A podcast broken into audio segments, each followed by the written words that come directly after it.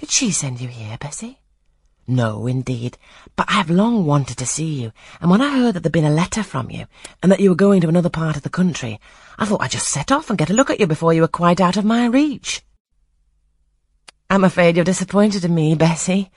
I said this, laughing. I perceived that Bessie's glance, though it expressed regard, did in no shape denote admiration. No, Miss Jane, not exactly. You're genteel enough, you look like a lady, and it's as much as I ever expected of you. You were no beauty as a child. I smiled at Bessie's frank answer. I felt that it was correct, but I confess I was not quite indifferent to its import.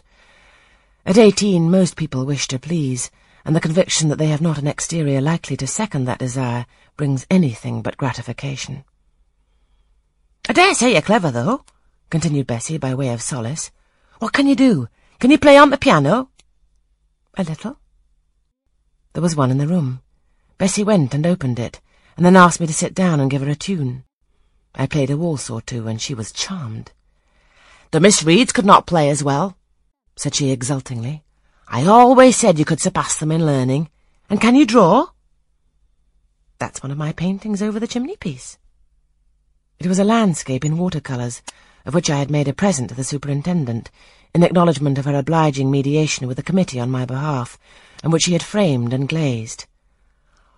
Well, that's beautiful, Miss Jane. It's as fine a picture as any Miss Reed's drawing master could paint, let alone the young ladies themselves, who could not come near it. And have you learnt French? Yes, Bessie, I can both read it and speak it. And you can work on muslin and canvas? I can.